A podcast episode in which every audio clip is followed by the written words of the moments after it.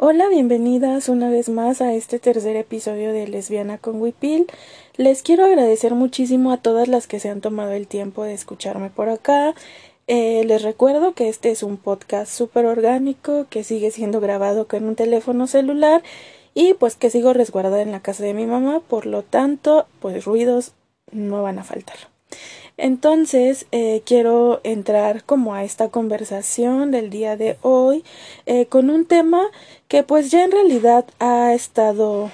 se ha venido discutiendo en múltiples espacios feministas y estamos hablando del tema del trabajo doméstico y de cuidados. Hace ya unos meses, navegando en Facebook, encontré que una contacta mía compartió el PDF de un libro escrito por Alejandra M. Vázquez, Su cuerpo de Harán. El texto hace referencia pues precisamente a esto que les estoy contando, amigas, que es el trabajo doméstico y de cuidados. En aquel tiempo, la lectura me llevó a reflexionar y a pensar en mi propia experiencia como cuidadora, en la cotidianidad de mi mamá, que también era una cuidadora, y cómo es que esta labor tan cansada e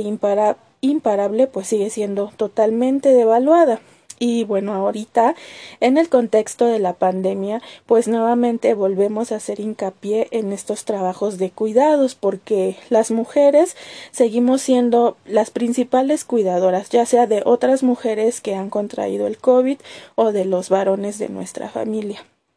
Entonces creo que es importante seguir poniendo sobre la mesa este tema de debate, que como por ahí diría alguna pensadora feminista, eh, lo que ellos llaman amor, nosotras lo hemos llamado trabajo no pagado, y es justamente así. Entonces para entrar ya de lleno a esta platiquita, pues quiero comenzar contándoles que pues mi papá falleció en diciembre del 2020 había estado padeciendo ya tres años de las secuelas de un infarto cerebral que había sufrido en septiembre de 2017, lo cual pues desmejoró muchísimo su salud y por supuesto este infarto tuvo como consecuencia y secuelas que fuera un hombre dependiente ya en los últimos años de su vida. Entonces, eh, pues este infarto que en realidad fueron dos, uno le, le dio por la tarde,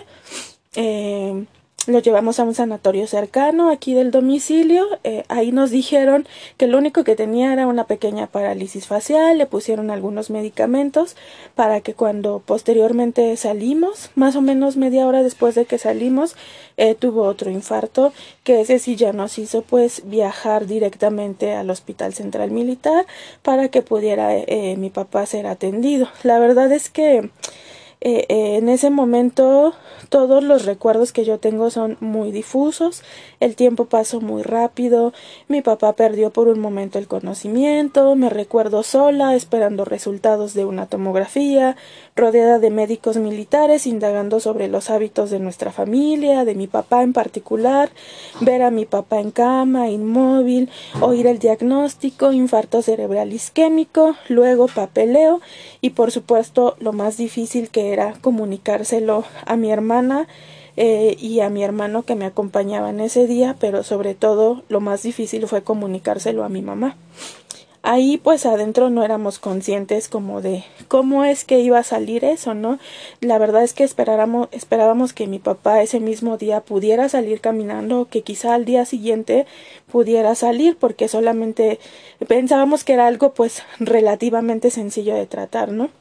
Los días posteriores pues fueron hospital, hablar de las posibles secuelas, decidir qué iba a pasar. Yo estaba en ese momento terminando la universidad, así que como según los comentarios de todos y todas las demás, yo no era productiva, se acordó que yo sería, junto con mi mamá, la encargada del cuidado de mi papá. Entonces, cuando mi papá fue dado de alta,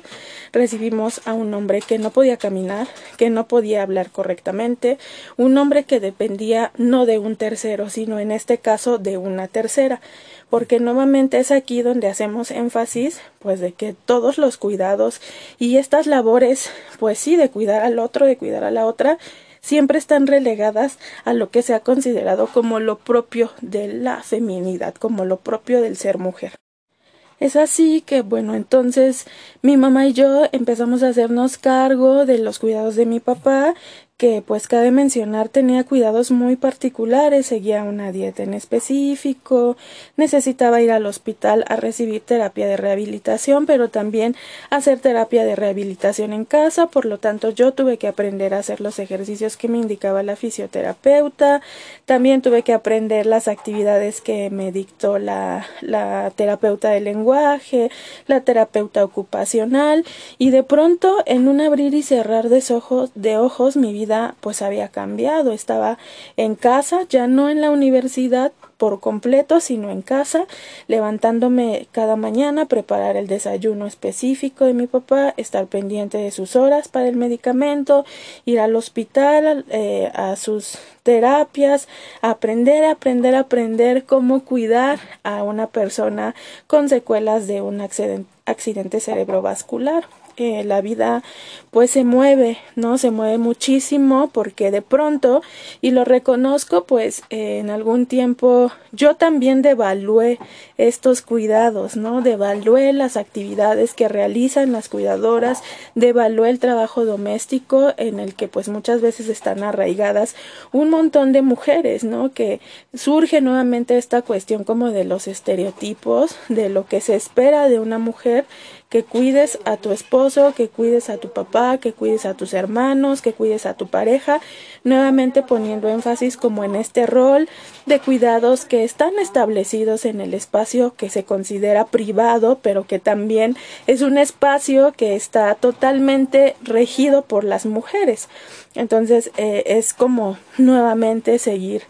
reproduciendo estos estereotipos donde los varones solamente son eh, pues una ayuda parcial porque a veces ni siquiera podemos contar con el tema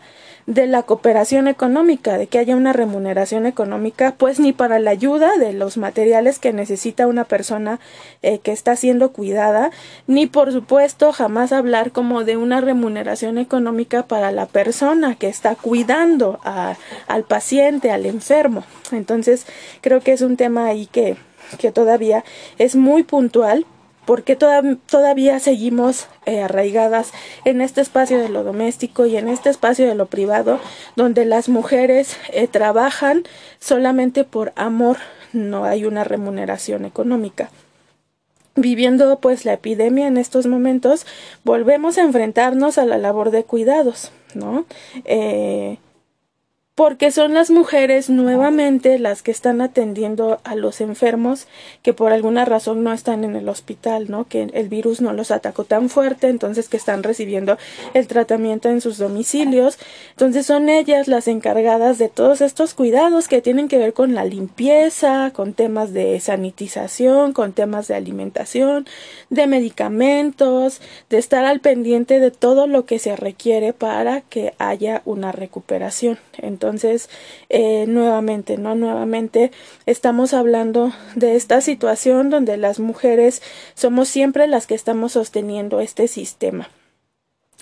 Entonces, creo que es eh, como fundamental seguir hablando de que pues necesitamos explorar otras formas de cuidados, que sean formas de cuidados más comunitarias, pero también repensar y reflexionar cómo estamos cuidando a las que cuidan. En mi caso, que fui una cuidadora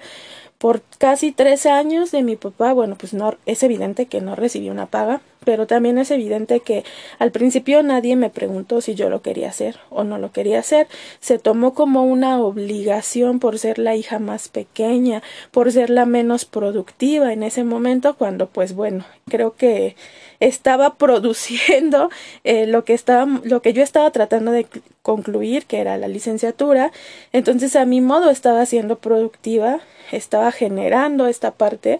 pero también eh, está esta otra parte de que nunca jamás en la vida nadie se acercó a decirme qué necesitaba, pues primero sí materialmente porque no estaba recibiendo remuneración económica y es evidente que tenemos gastos, ¿no? Necesitaba pues cosas como súper básicas que pueden pensarse como algo muy básico, pues que son como eh, crema, shampoo, todas estas estos artículos de primera necesidad de higiene y que no podía acceder a comprarlos porque no tenía dinero, ¿no? Eh, también está el tema de la alimentación, el el punto de cuidar a una persona enferma es que sí existe una cuestión de un agotamiento no solamente físico, sino también mental. ¿No? Porque eh, era una cuestión como de lidiar primero con la depresión de una persona que depende de totalmente para hacer sus actividades cotidianas. Entonces, evidentemente también hay un desgaste, desgaste en esta parte de la autoestima, en esta parte de, de cómo nos mantenemos positivos ante un panorama que es demasiado aplastante. Entonces, hay un agotamiento también emocional para las personas que cuidan a otra persona enferma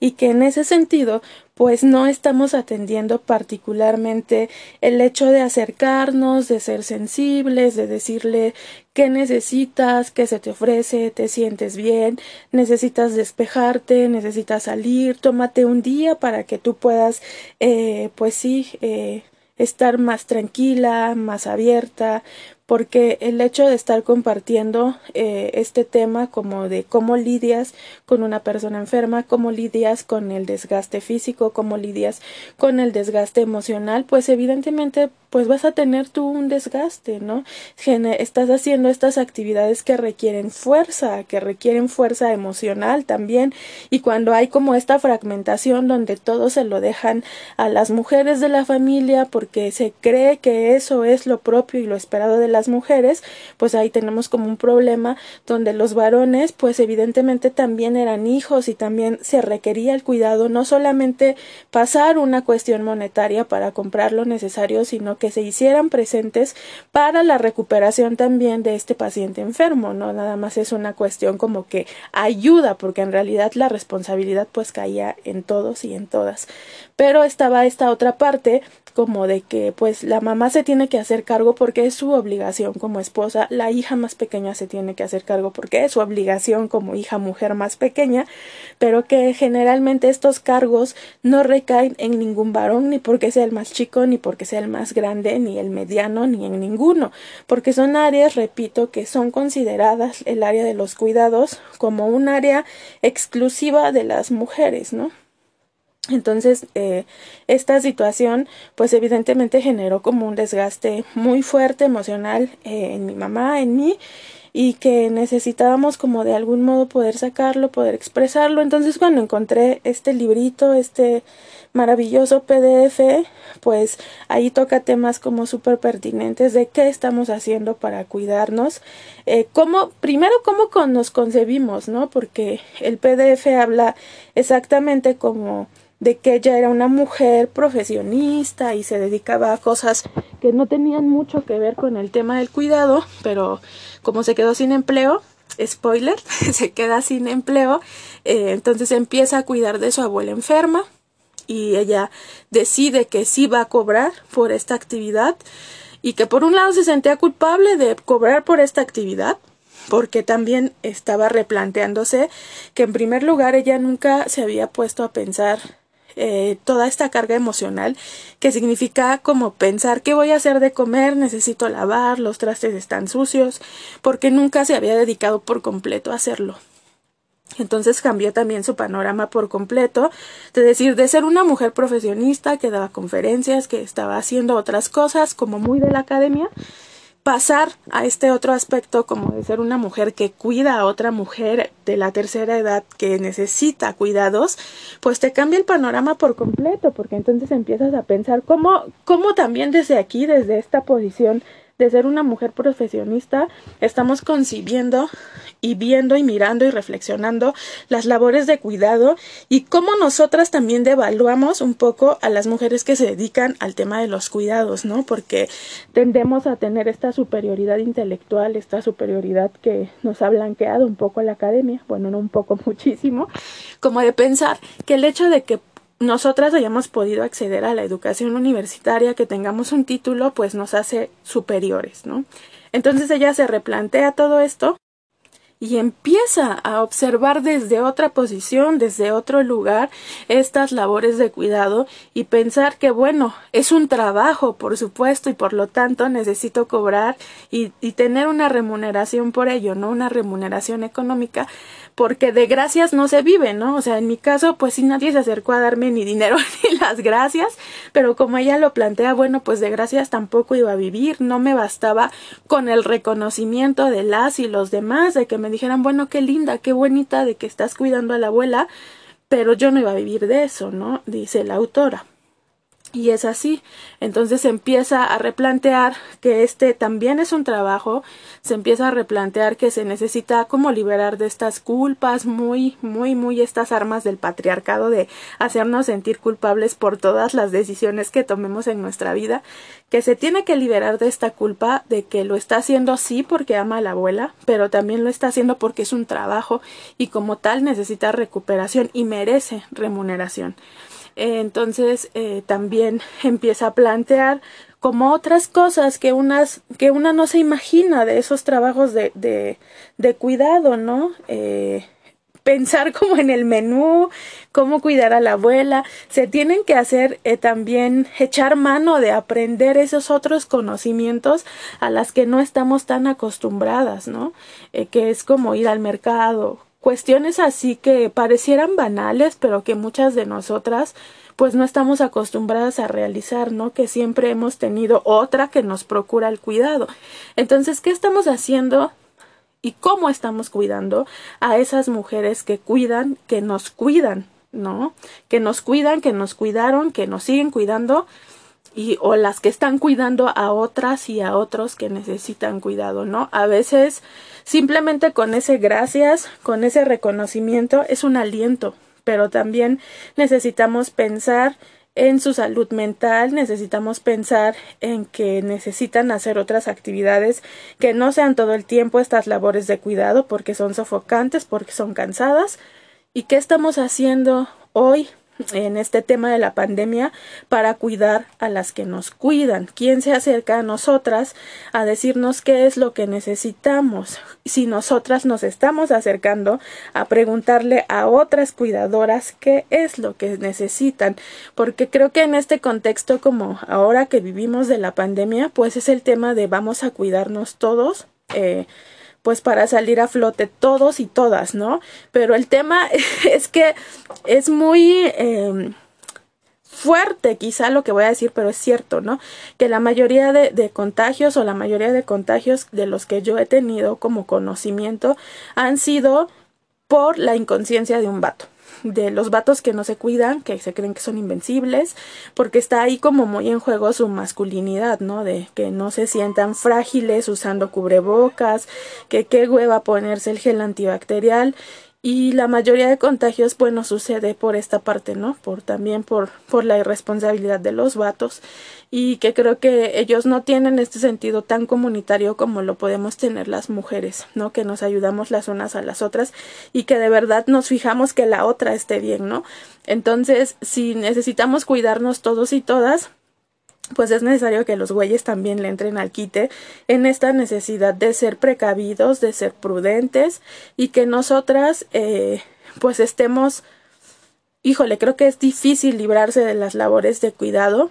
porque finalmente han estado ahí por siglos y siglos de socialización femenina, pero que podemos hacerlas más amenas entre mujeres, ¿no? El tema como, pues justo como les decía, de un cuidado comunitario entre nosotras, de preguntarle qué necesitas, estás bien, quieres un descanso, vamos a platicar, hablemos por teléfono, te regalo una flor, te digo gracias. Esos son los actos de ternura que muchas veces las cuidadoras necesitan para saberse útiles y reconocidas, no porque necesitemos útiles y reconocidas por el patriarcado o por los vatos, sino por el tema como de este ternurar y de este corazonar entre mujeres, ¿no? Que es al, lugar que yo siempre le apuesto, como a la energía femenina, a la energía de mujeres, y es desde ahí, desde donde me muevo. Entonces creo que es importante como seguir hablando de estos temas, de labores de cuidado, sobre todo ahorita en la pandemia, que pues no se le ve todavía fin, ¿verdad? Y que necesitamos seguir cuidándonos porque pues la cosa está súper fuerte y hay mujeres eh, precarizadas, racializadas, que no han podido quedarse en casa y que pues también la, esa otra epidemia que ya lleva mucho tiempo, que es la violencia contra las mujeres y que la epidemia pues nos está dejando también expuestas en casa con nuestros agresores eh, y que es un tema bien complejo, ¿no? Entonces tenemos ese tema y por otro lado pues tenemos al mandatario Andrés Manuel negando estos temas de violencia feminicida contra las mujeres. Y creo que es importante pues seguir abonando al debate, a la reflexión y al análisis, pero que ese tema también de la violencia en pandemia contra nosotras las mujeres pues podemos abordarlo en otro episodio de Lesbiana con Wipil y bueno, pues hasta aquí le dejamos. Les agradezco mucho por haberme escuchado y seguimos en contacto. Les recuerdo que me pueden escribir por mis redes sociales por si tuvieran algún comentario, una dudita, una queja, alguna sugerencia o algún tema que quisieran que tratáramos acá desde esta óptica feminista.